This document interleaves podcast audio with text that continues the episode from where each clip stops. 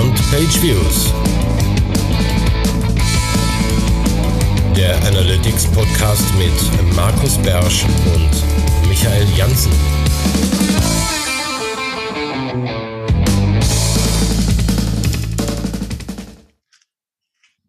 Herzlich willkommen zur neuesten Ausgabe von Beyond Page Views.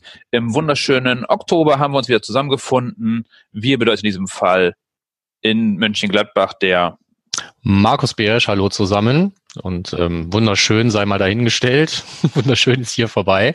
Und in Köln sitzt ebenso grau wahrscheinlich draußen wie hier. Michael Jansen. Wobei ich sehe äh, blau am Himmel.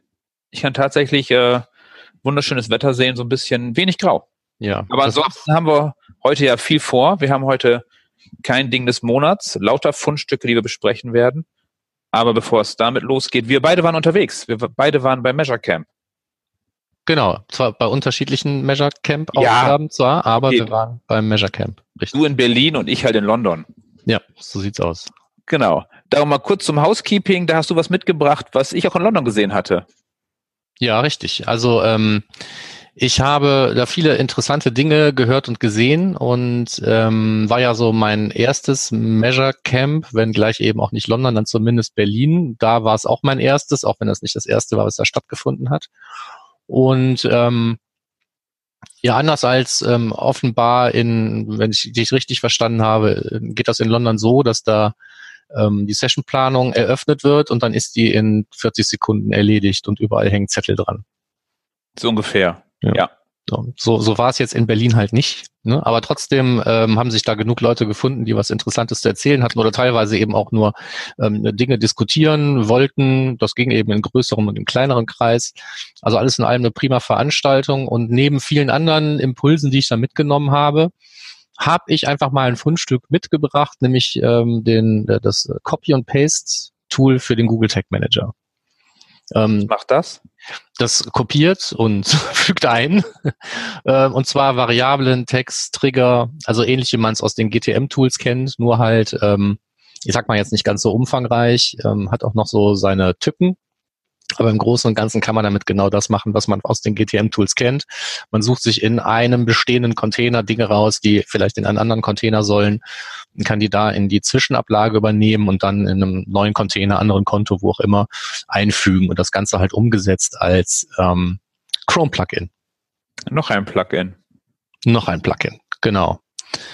In dem Zusammenhang bin ich auch wieder, ich glaube, da haben wir auch schon mal drüber gesprochen, wenn man GTM Copy and Paste sagt, denkt man an GA Copy and Paste. Nein, nur du, nur du. Ich kenne das ja gar nicht. Nur ich, ja, du kennst das nicht und wahrscheinlich aus gutem Grund. Also ich habe jedenfalls das Gefühl, das Ding funktioniert einfach nicht mehr.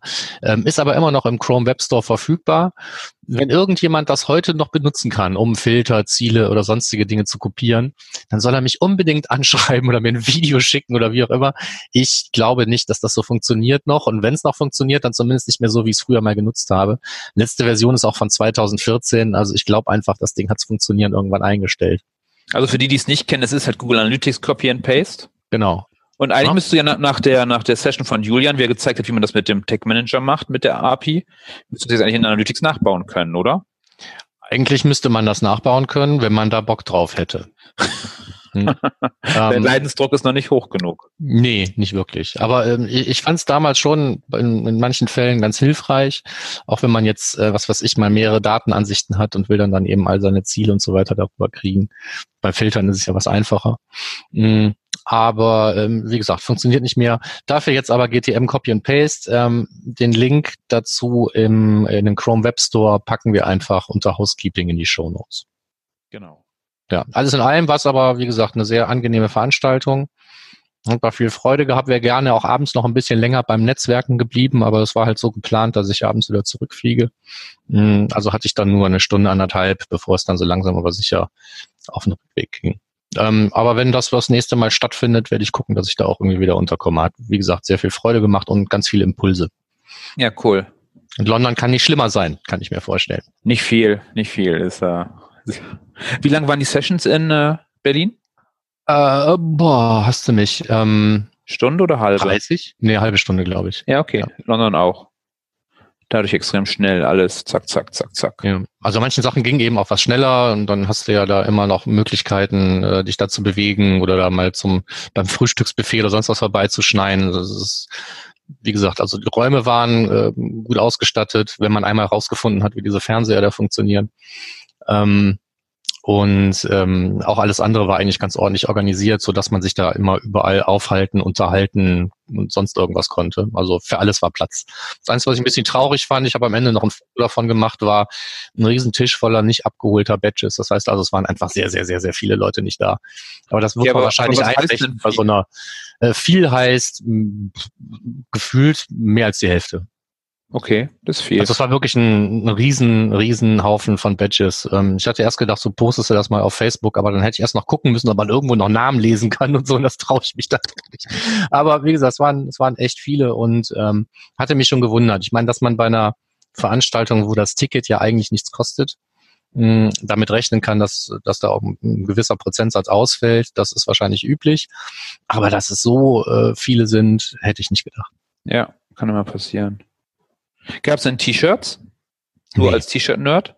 Nein, gab es nicht. Es gab ähm, Tassen für einen Speaker, es gab eine Tasche. Da hätte man auch prima ein T-Shirt draus machen können, aber es gab kein T-Shirt. Ein T-Shirt habe ich ja dafür äh, jetzt aus London, auch wenn es mir nicht zusteht, aber du hast mir ja freundlicherweise eins mitgebracht. Genau, da ich diese T-Shirts ja nie trage oder so, ich habe nämlich keine Verwendung für, weiß ich jetzt, wofür ich die jetzt immer nutze. Ja, das ist schon. Ich die einfach sehr schön. Ansonsten ist keins angekommen bei dir, oder? Irgendein anderes T-Shirt oder so? Irgendjemand einen Aufruf oder so? Nein, nein, nein, nein. Und uns ja, hört ja auch keiner zu. Insofern. Sag das nicht. Laut, laut, laut Statistik-Dings hier sind wir, haben wir über 1500 Hörer. Ja. Aber die haben alle keine Promo-T-Shirts abzugeben gehabt. Oder die sind genauso bekloppt wie ich und tragen die wirklich selber. Dagegen ist nichts einzuwenden. Ich finde da nichts Verwerfliches dran. Weitermachen. Okay, okay. Gut, Housekeeping geht weiter. Wir haben von der lieben Franzi haben wir einen Kommentar bekommen äh, auch zu unserer letzten Folge und zwar zum Thema Cross-Domain-Tracking.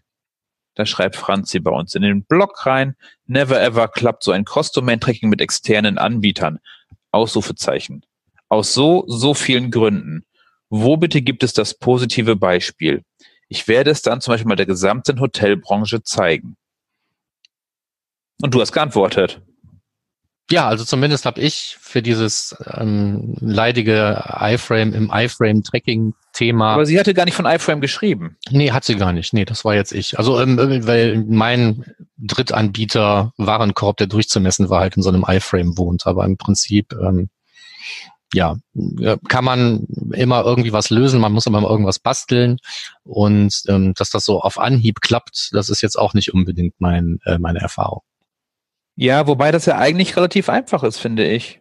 Also ich habe jetzt zwei Lösungen, dann müsste ich raussuchen, das wäre zu spontan für mich. Äh, einmal eine, wo das normale Analytics-Tracking machen, den Autolinker aktiviert haben und dadurch geht das Cross-Domain-Sprung funktioniert. Hm. Und die Conversion direkt zu der Client-ID schicken können. Und das andere ist, wo die den Data Layer reinpushen der über, also jetzt auch im iFrame in der übergeordneten Seite. Das ist halt ein bisschen Aufwand bei den Anbietern. Ich glaube, ich werde meine Anleitung generell für alle Anbieter schreiben dieser Welt, die da keinen Bock drauf haben und dem, um denen zu zeigen mit ein bisschen JavaScript-Bastelei, was damit möglich ist. Ja, und damit gehst du dann auf zwölf Monate Tournee durch die Hotelbranche. Genau. Und ich gehe noch gleich bei, bei äh, anderen Tools vorbei, die meinen, sie müssen einfach nativ die Analytics-Events schicken und kommen dann nicht an deinem Passwortfilter vorbei. Ja, ja. Mehr kann man dazu nicht sagen. Ich weiß zwar nicht, von welchem konkreten Beispiel du gerade redest, aber. Nee, also nur, nur mal kurz zur Info. Wie, Markus mal das ja ich ja auch, dass wir immer in einer Dimension immer so ein Passwort mitschicken und den, den Spam-Traffic rausfiltern. Und wenn der Anbieter halt meint, er möchte halt selber alles schicken und diese Dimension nicht belegt werden kann, dann landen die bei mir halt im Nirvana. Und äh, nee, das wäre zum Beispiel User-Like macht das zum Beispiel. Ah, okay. Die schicken lieber selber mal ein paar Events. Genau, aus Köln. So, okay. Dann, äh, Franzi, ja, ich suche mal ein Beispiel raus und versuche das mal noch irgendwo hinzupacken. Bei wem es funktioniert. So, okay. Gut, dann kommen wir auch schon direkt zu unseren Fundstücken in diesem Monat. Ja, wir ganz gut was zusammengekommen, finde ich. Also ich glaube, ähm, kann man noch ein bisschen Zeit mit verbringen. Ja, wir haben auch ein bisschen Deutsches heute diesmal dabei. Ja. Und äh, du fängst Ja, ich fange an. Und zwar hat äh, Blow Fusion und Lunametrics über äh, das parallele Tracking für Google Ads geschrieben. Wer lieber Deutsch liest, liest bei Blow Fusion, die anderen bei Lunametrics auf Englisch. Und zwar geht es darum, dass ja Umleitungs-URLs bei Google Ads manchmal benutzt werden. Benutzt du die eigentlich? Ähm, nein. Also ähm, ich, ich kenne zwei Fälle, wo tatsächlich ähm, die Tracking-Vorlage, die alte oder teilweise eben auch, ähm, früher ging das sogar noch auf, auf ganz normaler Ziel-URL-Ebene, ähm, dass da so ein Tracking-Server dazwischen sitzt, ne, der dann erst irgendwie genau. sein Ding macht und dann an die eigentliche Landingpage weiterleitet. Ähm, die meisten Fälle, in denen ich was eingetragen sehe, und das heißt die meisten, also eigentlich alle, und es sind insgesamt fünf oder so, ähm, von Kunden, wo ich was mit dem Konto zu tun habe, ähm, da wurden diese Tracking-Vorlagen genutzt, um irgendwelche zusätzlichen Parameter einfach dran zu hängen. Das heißt, die bestanden halt aus der Landingpage-URL und zusätzlich hinten ein paar angefügte Parameter. Ähm, in einem Fall auch verwirrenderweise irgendwelche UTM-Parameter, die dann ähm, wieder eigene Medien erfunden haben und so weiter. Und das soll Geil. einfach irgendwie für HubSpot gut sein. Ich habe das nicht verstanden. Ähm, das Tracking funktionierte auch meines Erachtens irgendwie vorne und hinten nicht so richtig. Aber da es jetzt umgestellt wird auf paralleles Tracking, wird das da gerade auch glücklicherweise mal äh, hinterfragt. Und vielleicht kriegen wir da wenigstens damit jetzt mal einen Fuß in die Tür, um diesen Unsinn da so ein bisschen abzuschalten. Aber derjenige, der ähm, irgendwelche Tracking-Server tatsächlich irgendwie bisher dazwischen geschaltet hat, der muss da jetzt eben wirklich dann eben aktiv werden und das auf dieses parallele Tracking umstellen. Genau, und technisch ist es ja einfach so, dass äh, die Seite aufgerufen wird, die Landingpage, und dass äh, diese Weiterleitungs-URL einfach parallel aufgerufen wird mit dem Beacon. Einfach gesagt, so, du auch noch und äh, alles andere auch, fertig. Genau, der Tracking-Server kriegt also seinen Hit, kriegt aber eigentlich nicht mehr den Besucher zwischendurch.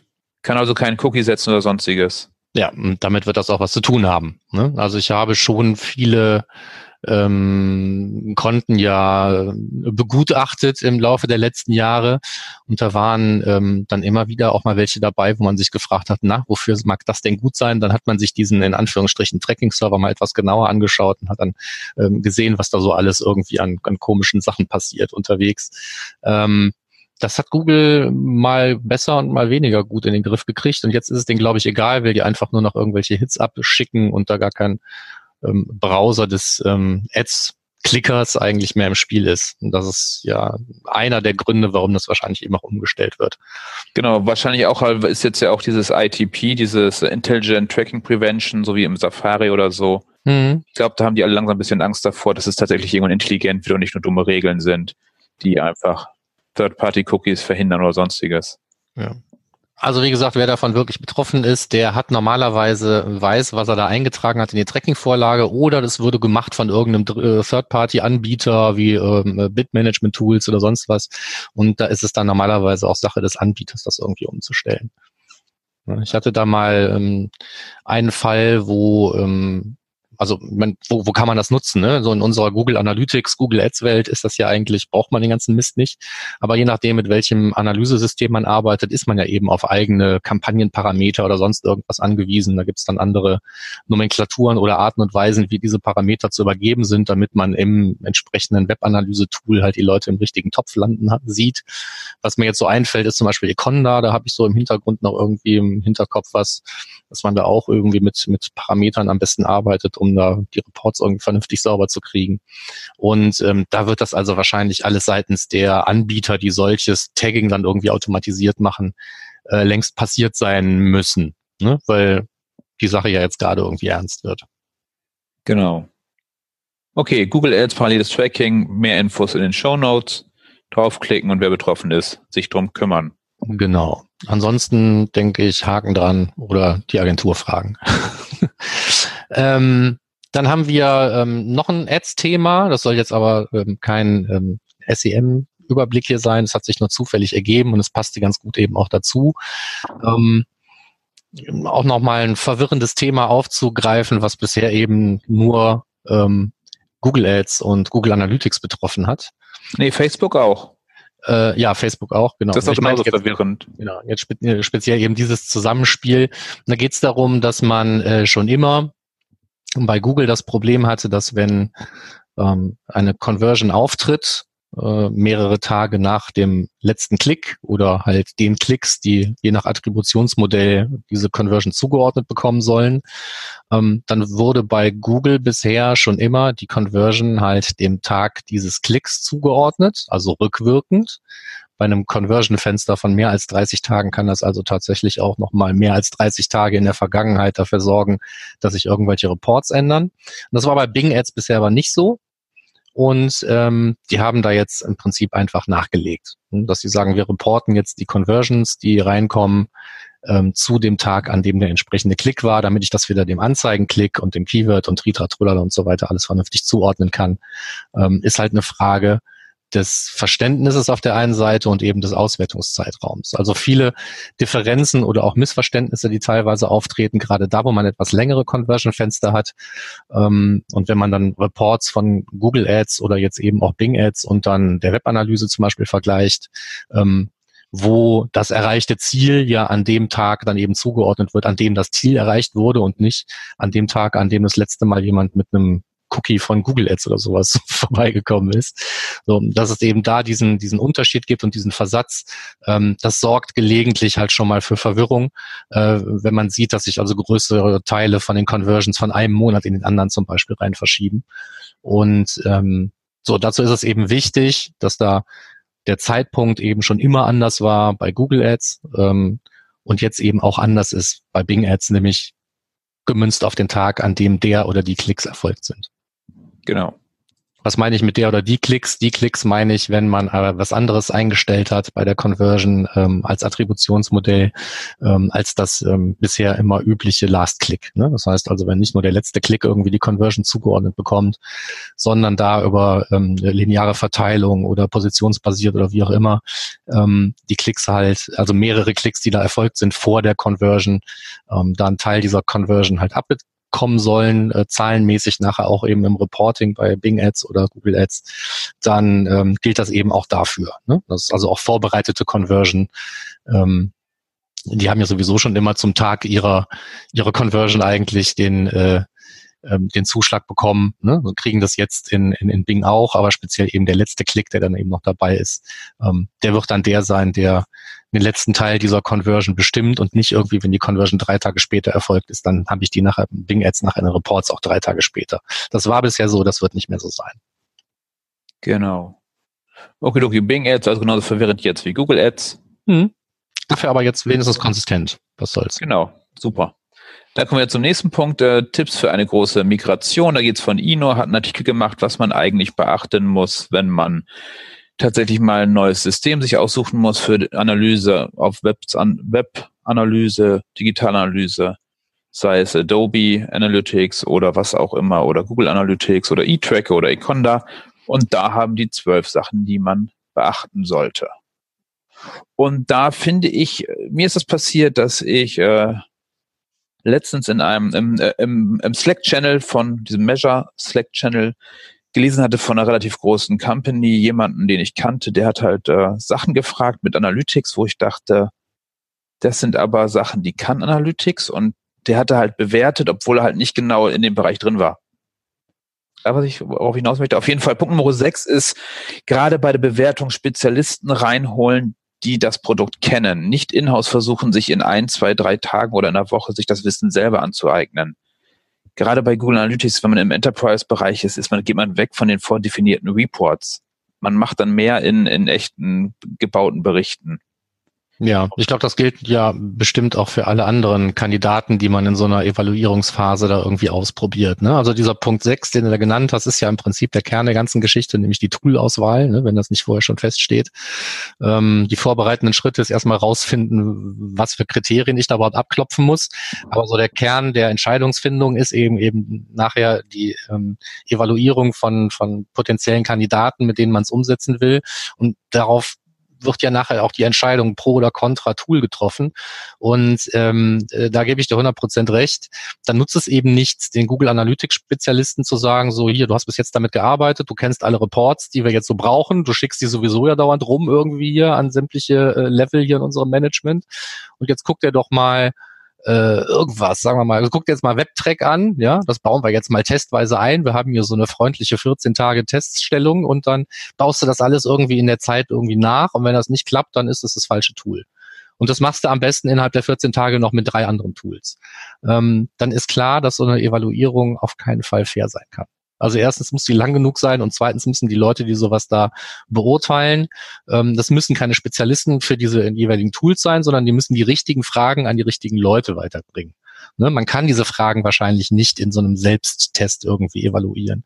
Wenn ich also wissen will, ob Tool A, B oder C irgendwelche bestimmten Funktionalitäten hat, dann muss ich mir irgendwie den Experten für das entsprechende Tool suchen und muss das mit dem rausfinden. Genau. Und zur Not muss ich dem Geld dafür geben. Meistens sogar, weil das wäre sogar noch, noch viel besser, möglichst nicht den Sales-Leuten vertrauen in so einem Fall. Ja, da geht das immer alles und zwar viel besser als bei den anderen. Viel, viel besser und schneller. Auch viel schneller geht das da. Und ja. genauer. Und moderner. genau. So, dazu gibt es eventuell auch bald mal eine Session, äh, der Till von DHL, der Till äh, Büttner und ich, wir, der ist in mehr, mehr Adobe Analytics und der sagte dann, Google Analytics kann das nicht und ich sagte doch und ich sagte, das kann Adobe nicht. Wir überlegen zusammen eine Session mal irgendwo anzubieten auf irgendeinem Measure Camp, wo wir so eine, so, so eine Challenge machen, so ein Battle, wer jetzt besser ist. Ein Tool Shootout. Genau. Mal gucken. Okay, also ja, aber Tipps für die große Migration, ja. Also abschließend vielleicht nochmal, klar sind da auch noch ein paar Schritte bei, die so ein bisschen mehr so ins Wunschdenken gehen. Ne? Also am liebsten, wenn man ein neues Tool einführt, dann äh, macht man am besten auch noch irgendwie das Wissen breiter und versucht auch irgendwie noch andere Leute mit ins Boot zu holen. Ähm, aber zumindest der eine Punkt hinten raus noch, also ähm, der eigentlich vielleicht ja schon mit in diese Evaluierungsphase gehört, ist, sich auch über die Zukunftssicherheit dann auch Gedanken zu machen. Also wenn man schon diesen Riesenprozess anstößt, dann sollte das irgendwas sein, ähm, wo man weiß, relativ sicher, das ist auch in drei Jahren noch da. Also es genau. gibt ja immer wieder irgendwelche tollen neuen fancy schmenzi popenzi Tools, die dann sagen so, ja, wir können das alles viel besser für uns ein, ja, dann führt man es ein ähm, im Unternehmen, teilweise parallel, kommt aus dieser Parallelerprobung nie weg, weil, weil keiner weiß, wie dieses andere Tool eigentlich zu bedienen ist und dann ist das Beste, was passieren kann, es stirbt, dann werden die Codes irgendwann noch wieder ausgebaut. Ja? Also das habe ich eben auch schon gesehen, dass da monatelang irgendwelche komischen Dinger nebenher laufen und da sind die Reports viel bunter, aber die Insights kommen halt nach wie vor dann eben aus dem eigentlich implementierten Tool, was in meiner Welt halt sehr oft Google Analytics ist. Komisch. Ja. Okay, weiter geht's. Nächster Punkt nach der großen Migration. Äh, hast du einen Punkt reingepackt?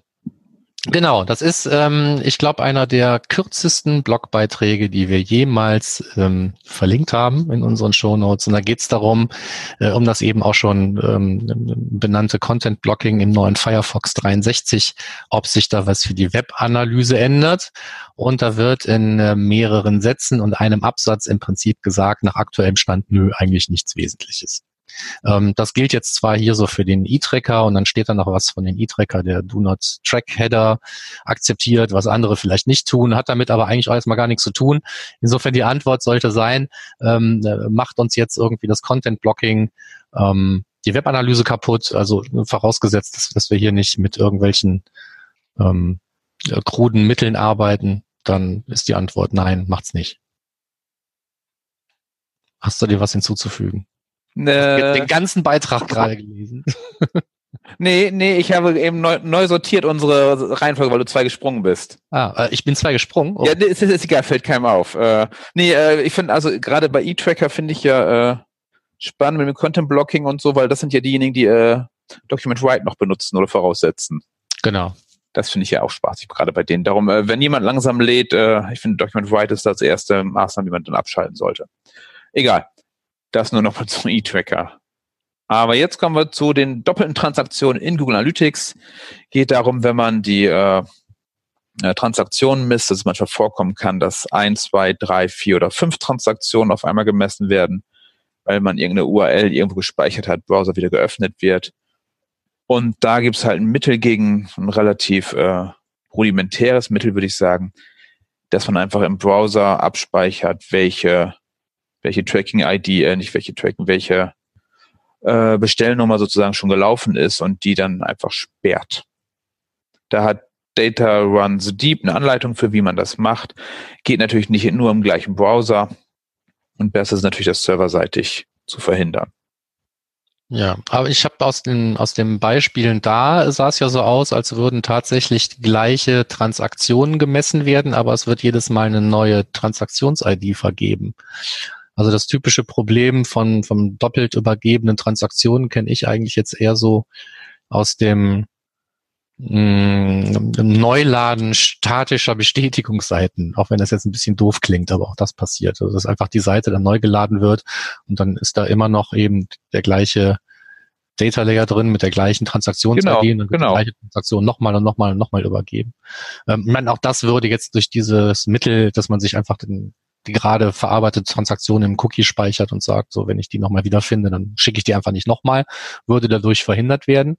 Aber hier scheint es ja so zu sein, als würden andere Wege dazu führen, die gleiche Transaktion mehrfach auszuführen, weil ja wieder neue IDs vergeben wurden. Da frage ich mich, wie passiert denn sowas?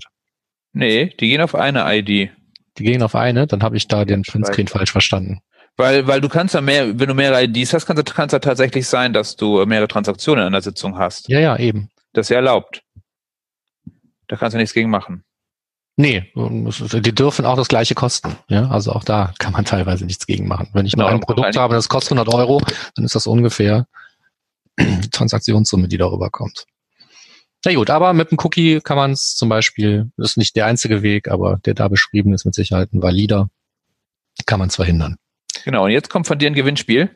Jetzt kommt von mir ein Gewinnspiel. Also wer ähm, gelegentlich mal Facebook oder Twitter aufmacht, müsste dieses Gewinnspiel schon mal gesehen haben, weil also wann immer ich Twitter aufmache, werde ich äh, darauf hingewiesen, ähm, dass ich eventuell den Tweet ja verpasst habe von Pivik Pro Deutschland und dann ist es immer dieses Gewinnspiel. Also ich glaube, das wird irgendwie im Moment alle gefühlt zwölf Stunden oder sowas wird das gerade nochmal geteilt.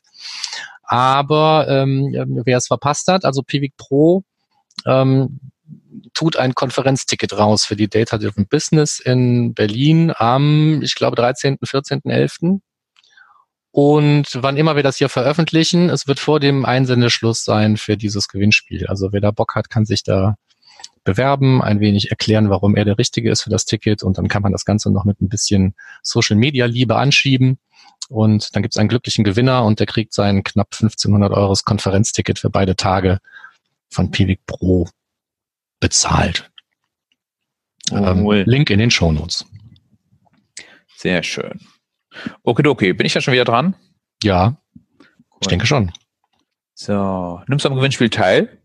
Ich habe das mal ausgefüllt, ja. Okay. Ich, bin- ich bin da leider nicht da, von daher kann ich da gar nicht äh, gewinnen oder auch nicht. Also teilnehmen könnte ich aber nicht halt nicht gewinnen. Nimm doch einfach teil und dann tue ich so, als wäre ich du. Meinst du, das klappt? Ich bin ja Nee, nicht wa- Stefan Obersberg. Egal. Vermutlich nicht. Nee, stimmt. Schöne Grüße, falls du es hörst, wahrscheinlich. Genau. Okay, okay. Nächster Punkt ist ein bisschen was zum, zum Bauen und Basteln in Data Studio. Und zwar ist Data Studio extrem cool, um zum Beispiel äh, sich einen Funnel zu bauen, so, ein, so einen Conversion Funnel zu bauen anhand echter Daten, gar nicht mit echten Zielvorhaben, sondern wirklich sich alles komplett, sei es mit Seitenaufrufen oder mit Events, selber zu bauen. Das funktioniert extrem gut mit eindeutigen Ereignissen und all sowas und ein bisschen Data Studio Zauberei. Dazu hat Data Runs Deep was geschrieben wie man sich das mehrstufig bauen kann. Sehr cool. Das Problem ist, man benötigt eine Session-ID dafür. Und wenn ihr die nicht habt, dann hat Data Runs Deep auch einen Artikel dazu, wie man sich die selber baut. Beides haben wir verlinkt. Wenn es nachgebaut ist, ist ziemlich cool. Das selber bauen klappt nicht immer. Der Session-ID ist ein bisschen komplexer. Ich würde sagen, ihr versucht trotzdem erstmal in eine Dimension der Session-ID reinzuschummeln, indem ihr einfach eine lange Zufallszahl da reinschreibt bei jedem Hit. Ansonsten sehr cool, eigene Funnel zu bauen. Ja. Noch geiler ist, wenn man sich diese Zufallszahl in einem Session-Cookie speichert und dann immer die gleiche schickt. Nee, brauchst du nicht. Trick 17 mit Falle. Wenn du es äh, jedes Mal schickst, dann nimmt er nur, nur, nur die letzte. Ach so, benutzerdefinierte Dimensionen auf, äh, Ja. auf Auf Sitzungsebene. Session, genau. Ja, gut, nee, dann. Dann brauchst, kannst du jedes Mal eine, eine, eine neue schicken und zum Schluss äh, es, es habe ich auch länger drüber nachgedacht und Ja. nee, es ist ja viel einfacher. Ja, nee, hast du recht. Und ich Ähm, nehme da aus dem Google Tech Manager die zwei äh, Zufallszahlen. Also zweimal die Zufallszahl nehme ich einfach, die Variable dafür. Hm. Dann Ist auch doppelt zufällig dann. Habe ich mir gedacht, ist das so? Müsste man nee, eigentlich nicht. Aber, Aber ähm, wie viel zufälliger ist es denn dann? Doppelt so? Nee, doppelt? Nee. reichlich zufällig, ausreichend zufällig, würde ich sagen. Genauso wie, wie diese selbstgebaute Session-ID ähm, jetzt aus, aus irgendwelchen Browser-Eigenschaften und so weiter ja auch nicht super duper eindeutig ist. Aber ich glaube, das ist, das ist ausreichend ähm, gut, um eben diesen Report trotzdem zu bauen, wenn man sonst eben keine Session-ID zur Hand hat. Also ich fand die Idee auf jeden Fall ganz schnieke, als ich es gelesen habe. Die, die Idee ist, ist richtig gut.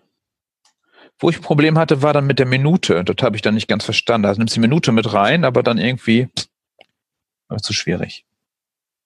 Darum, das war dann, äh, weil wenn ich länger auf der Seite surfe, ändert sich das ja. Aber egal. Äh, zum Aber du brauchtest das, ne? Du brauchtest den Funnel, du hast gebaut, du hast tatsächlich dir diese Session-IDs auch gebaut und das funktioniert. Auch gebastelt und hat es dann halt nicht so gut hingehauen, weil ich war in einem relativ kleinen Land unterwegs und waren die Session-IDs dann doch relativ ähnlich alle mit dem selbst gebastelten. Es war ein Land kleiner als Deutschland. Ja. Dann ist das blöd, weil man da halt mit Längen und Breiten arbeitet. Und wenn es halt nicht so viele Zugriffsknoten gibt in dem Land, hm, sind die alle sehr ähnlich. Leider. Bei einer High-Traffic-Site ist das dann blöd. Hast du Buckets gebaut. Immerhin. Ähm, ja, aber wie gesagt, die Idee eigentlich ist immer, wenn, wenn man hat ein Problem, ne? man, man will irgendwas bauen, es fehlt einem was und wenn man dann auf eine ansatzweise funktionierende Idee kommt, wie man sich da trotzdem behelfen kann, finde ich sowas immer gut. Insofern zwei schöne Links, die zusammengehören. Genau, und generell das Funnel bauen nicht anhand von Zielvorhaben, sondern wirklich anhand von Ereignissen, Seiten oder sonstiges ist super cool. Kann man extrem viel mitmachen und äh, ich bin inzwischen bei, bei den größeren Kunden auch relativ weg davon, Zielvorhaben anzulegen, sondern einfach alles über die Ereignisse zu messen und auszugeben. Weil das einfach viel flexibler ist. Okidoki. So, jetzt bist du dran. Gibst du, jetzt, gibst, du, gibst du mir jetzt ein Signal?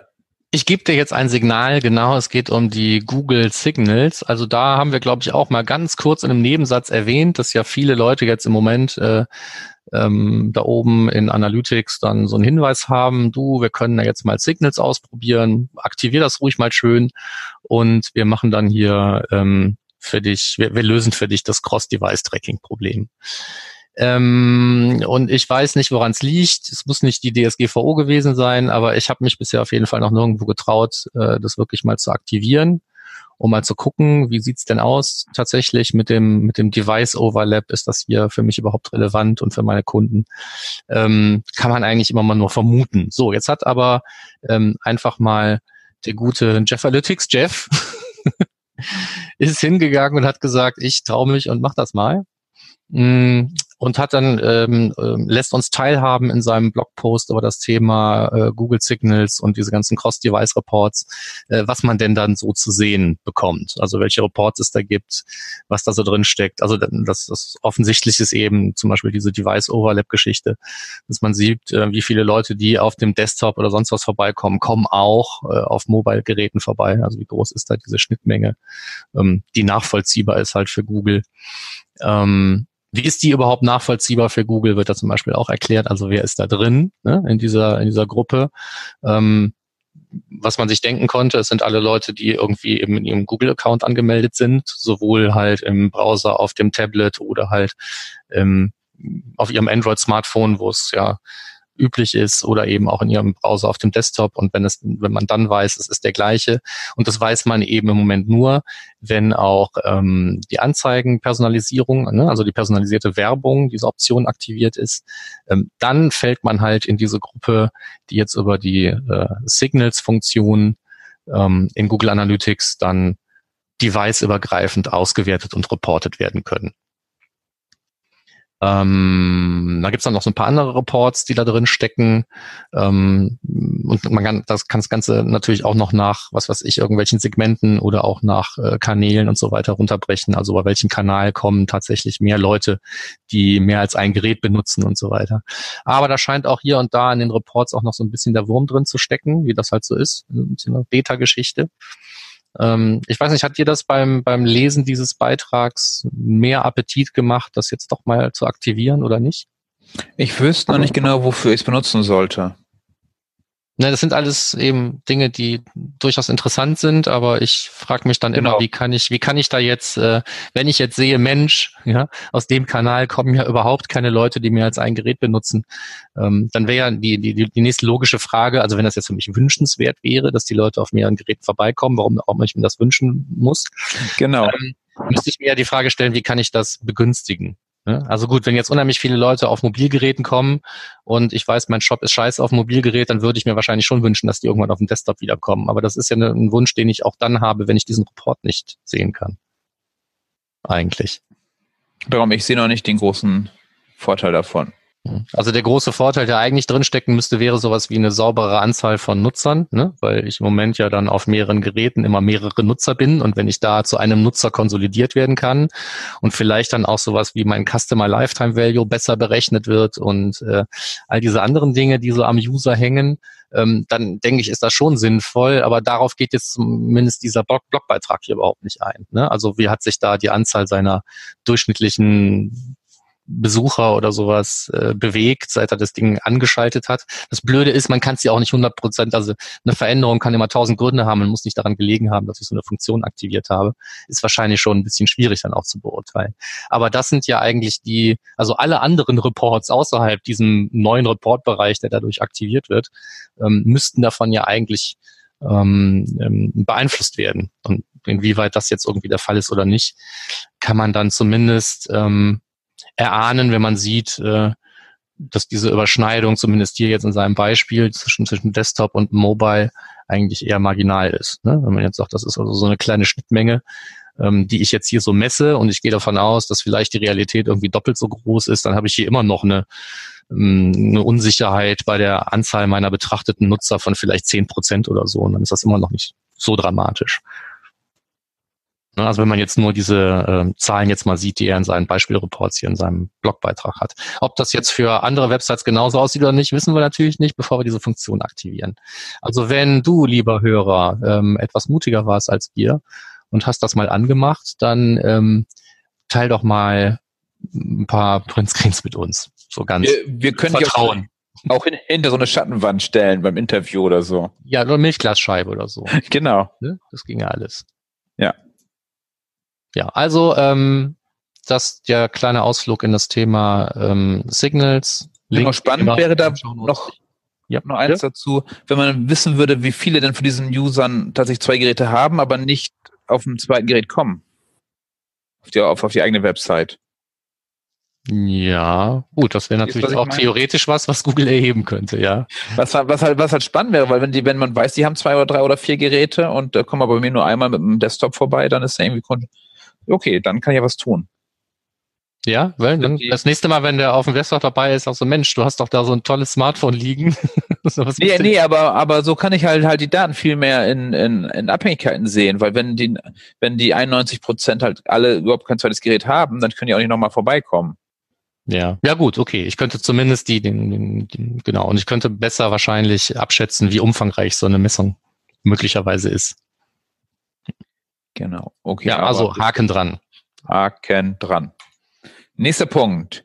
Oh, Kampagnen-Tracking für Mobile. Das ist, äh, also geht es ja nicht um Mobile, geht's, eigentlich geht es ja viel mehr um Apps und das ist äh, aktuell eines der spannendsten Themen für mich, finde ich, also zum, zum Forschen und so, weil man findet relativ wenig Literatur zum Thema äh, App-Tracking, Analytics in, in Apps. Ein bisschen Firebase ist ja immer mal, was man lesen kann. Aber so viel Informationen gibt's nicht. Ich habe mich ein bisschen mehr mit beschäftigt. Und das Schöne ist, äh, Ino haben sich damit auch beschäftigt und die haben einen Guide veröffentlicht, wie man denn äh, Kampagnen-Tracking vernünftig aufsetzt. Und das mega krasse ist, die haben so ein White Paper relativ umfangreich, wo alles drin steht. Und man muss keine E-Mail-Adresse angeben. Man kann einfach draufklicken und es öffnet sich. Markus, das ist krass, oder? Ja, also ich hatte das sah so wie so eine klassische Landingpage aus. Ich habe äh, gar nicht drauf geklickt. Ich habe nicht drauf geklickt, weil es mich jetzt aktuell nicht interessiert hatte, aber ich dachte so, Mensch, wenn wir das äh, empfehlen, dann ähm, muss es tatsächlich irgendwie wenig zu dem Thema geben, ne? dass man sagen kann, ich biete das jetzt hier mal zum Download an.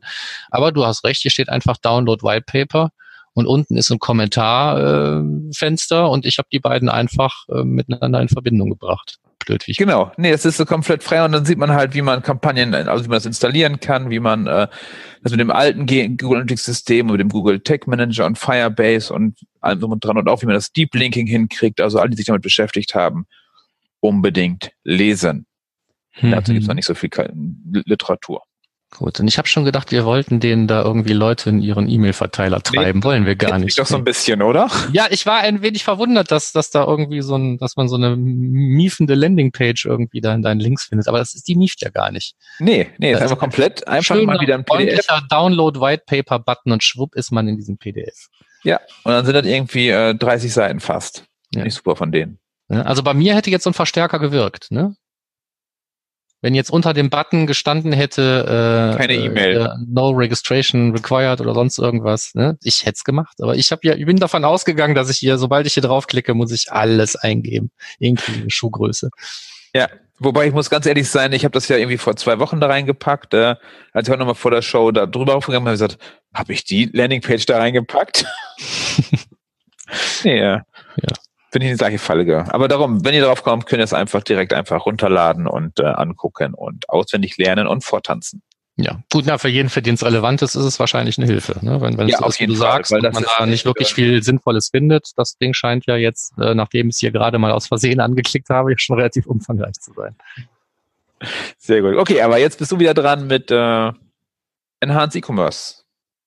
Genau, und zwar geht es um ähm, die Shopping Behavior Analysis, ähm, also diesen, ähm, ich glaube, der heißt äh, Verkaufsleistung, ne? Im Deutschen, Verkaufsleistungsreport. Müsst ihr jetzt gerade nochmal, habe ich hier irgendwo einen Analytics. Kaufvorgang oder Bezahlvorgang? Oder Bezahlvorgang, genau. Ja. Verkaufsleistung war ja doch, aber hier ist es ja auch der, der Verkaufsleistungsreport, ne? Also ähm, wie sich der der, der Trichter darstellt halt von allen Sessions über Leute, die es bis auf Produktseiten geschafft haben, über Leute, die es jetzt äh, geschafft haben, was in den Einkaufswagen zu legen und so weiter und über den Checkout hinaus bis hinten zu den Transaktionen. Um diesen Reports geht's im Kern. Ja, aber ich möchte jetzt hier nicht äh, Pfennigfuchser sein, aber das ist das Kaufverhalten. Das ist das Kaufverhalten, ja. Nicht Bezahlvorgang, sagte ich. Auch, nein, auch nicht Verkaufsleistung. Äh, auch nicht Verkaufsleistung. Ja Mensch, was war denn die Verkaufsleistung? Verkaufsleistung waren die Transaktionen, glaube ich, ne? oder?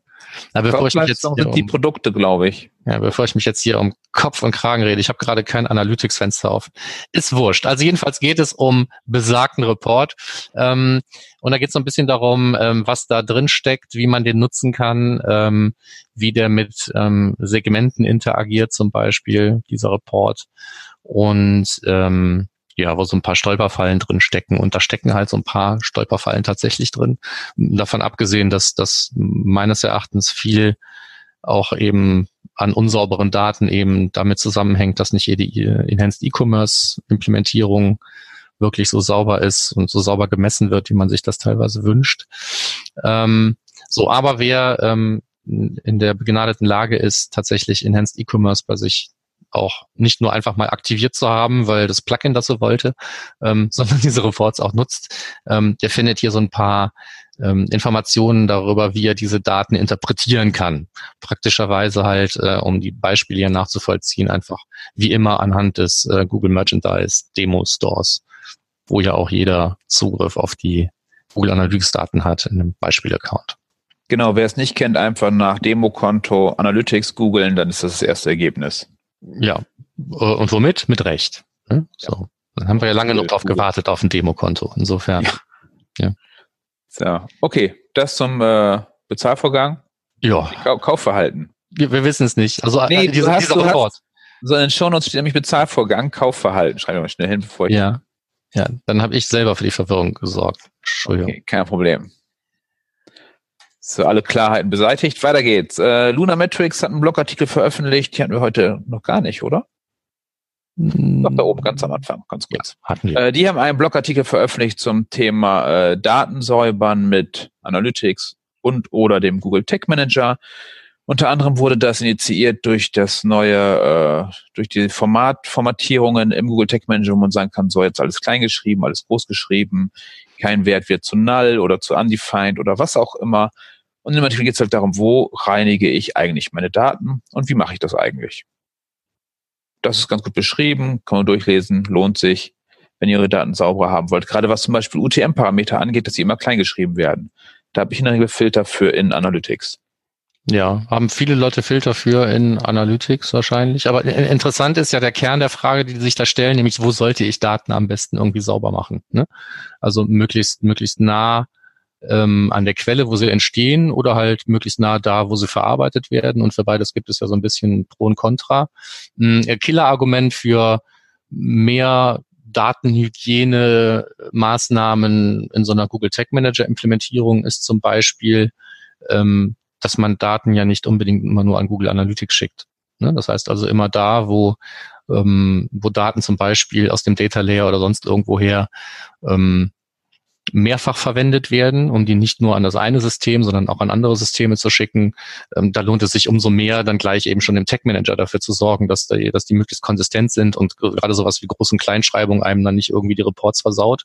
Ähm, ja, und da sind die, die, die, die vielen kleinen Veränderungen, die so der Tech Manager in der letzten Zeit so mitgenommen hat und inklusive halt diese Formatierungsmöglichkeit halt von Werten, gehört da, glaube ich, so rein, ne, in dieses übergreifende Thema ja. Datenhygiene, was uns ja allen so am Herzen liegt. Genau. So, nächster Punkt ist schon wieder bei dir. Ja, genau, da sind wir nämlich schon durch. Und ähm, ich habe es ähm, unter die Überschrift gepackt, User zählen ist schwieriger, als man denkt. Ähm, der Beitrag selber ist von den äh, Analytics Pros und da geht es darum, warum äh, ähm, die Google Analytics Reports ähm, und die da reporteten Anzahl der ähm, User selten übereinstimmt mit den Usern, die man äh, zurückbekommt, also mit den Zahlen, die man zurückbekommt, wenn man mit BigQuery auf den Rohdaten arbeitet. Also jetzt arbeitet vielleicht nicht jeder mit BigQuery auf den Rohdaten, aber grundsätzlich fand ich ähm, den Beitrag trotzdem auch für alle anderen erhellend, ähm, weil da eben auch mal so ein paar ähm, klärende Dinge drin stecken, ohne dass das jetzt so ein Riesenartikel ist oder sowas. Ne? Also jeder, also selbst wenn man mit den Select Statements, die da drin stecken, jetzt nicht unbedingt viel zu tun äh, hat, ähm, so sind es dann eben diese diese Prosa-Abschnitte, die drin stecken, ähm, die schon dabei helfen, auch zu verstehen, auch teilweise, warum ähm, innerhalb von Google Analytics selber äh, die Daten teilweise inkonsistent erscheinen, ne? weil das Zählen von Besuchern ist halt, ähm, also gerade von von neuen und wiederkehrenden Besuchern ähm, da steckt ja ähm, steckt ja viel dahinter, wo man ähm, ursprünglich überhaupt nicht drüber nachdenkt. Ne? Also wann ist ein neuer Besucher neu? Ne? Das hängt, hängt ganz davon ab, welchen Reportzeitraum ich zum Beispiel habe. Ne? Und ähm, kann ich einfach neue Besucher aus verschiedenen Perioden untereinander schreiben und addieren? Nee, kann ich nicht. Ne? So viele andere Sachen kann ich einfach addieren. Aber wenn jemand ähm, jetzt im Januar da war und im Februar da war, ähm, dann äh, ist das entweder ein Besucher oder zwei Besucher, je nachdem, was ich frage. Ne? Ist es ein neuer, ist es ein wiederkehrender Besucher und welchen, welchen Zeitraum habe ich da? Und wenn ich jetzt äh, so Monatsreports nehme und nehme da alles unten, unten drunter und dann steht da hier, ich hatte 1000 User hier und 2000 User da und ich ziehe einen Strich drunter und dann habe ich 3000 gehabt in der Summe, dann ist das mit ziemlicher Wahrscheinlichkeit falsch. Da machen sich aber einige, viele Leute eigentlich gar keine Gedanken drüber. Also dass man gerade bei den Usern und den, ja, bei den Sessions ist es jetzt mehr schon Pfennigfuchserei zu sagen, na ja, die schlafen ja schon mal ein über Nacht oder sonst was. Aber speziell bei den Usern kann man nicht einfach mal einen Strich drunter ziehen. Ähm, und was vielleicht auch ganz wichtig ist zu wissen, ich weiß gar nicht, ob das hier auch so drin stand, ähm, wenn man in Analytics bei in vielen Reports nachschaut, hat man einfach ja auch schon voraggregierte Daten. Ne? Das heißt also, sobald ich anfange, von Standardzeiträumen abzuweichen oder mit Segmenten zu arbeiten, dann dauert es aus gutem Grund immer etwas länger, bis die Daten da sind, weil die nämlich dann wirklich dann nochmal ähm, aus anderen voraggregierten Töpfen zusammengeschmissen werden müssen. Und genau da kommt es eben auch oft mal zu diesem User-Problem, dass ich mal einen User zu viel oder zwei zu wenig habe oder so. Ähm, und ähm, äh, das steckt eben auch mit in diesem User-Zählen-Problem mit drin. Also nicht nur BigQuery mit Analytics vergleichen ist schwierig, sondern teilweise auch Analytics mit Analytics vergleichen oder Report A mit Report B. Wenn es um den User geht. Genau. Hatten wir da nicht irgendwie auch bei Facebook in der letzten Woche noch ein ähnliches Problem, wo es um, aber da ging es um neue und wiederkehrende User, ne? Also wenn ich Also egal. Ach, ach, ach du, du, du meinst vom Tom. Ja, ja, nee, das, ja. das lassen wir jetzt raus. Das ist, äh, nee, ja. Das ist, äh, wird uns hier nicht, glaube ich, nicht, nicht weiterbringen an der Stelle. Ohne, ohne Bildchen das nicht weiter. Nee, äh, das nicht ohne Bildchen. Aber ähm, ich glaube, der Tom hat da was zu geschrieben. Das könnten wir noch verlinken. Ja. Würde nämlich du, dazu passen. Wenn eigentlich. du kurz das Problem erkennst, äh, sagst. Ähm, Erstmal, wir reden vom Tom Albi, kurz zur Info. Ja, richtig. Äh, so, und eigentlich habe ich gar nichts damit zu tun, weil ich habe ja weder zum Problem noch zur Lösung beigetragen. Das müsstest eigentlich du dann ja erzählen. Genau, das Problem war. Äh, und ich suche so lange den Beitrag raus. So, genau, das, das Problem war, Tom hatte mit seinen Studenten an der Hochschule was ausprobiert und zwar das Segment gestellt auf, oh, du musst raussuchen, ich komme da nicht drauf, neue Nutzer, neue Nutzer und nee, eine Transaktion. Ich krieg's nicht mehr zusammen, es war spät abends. Auf jeden Fall, äh,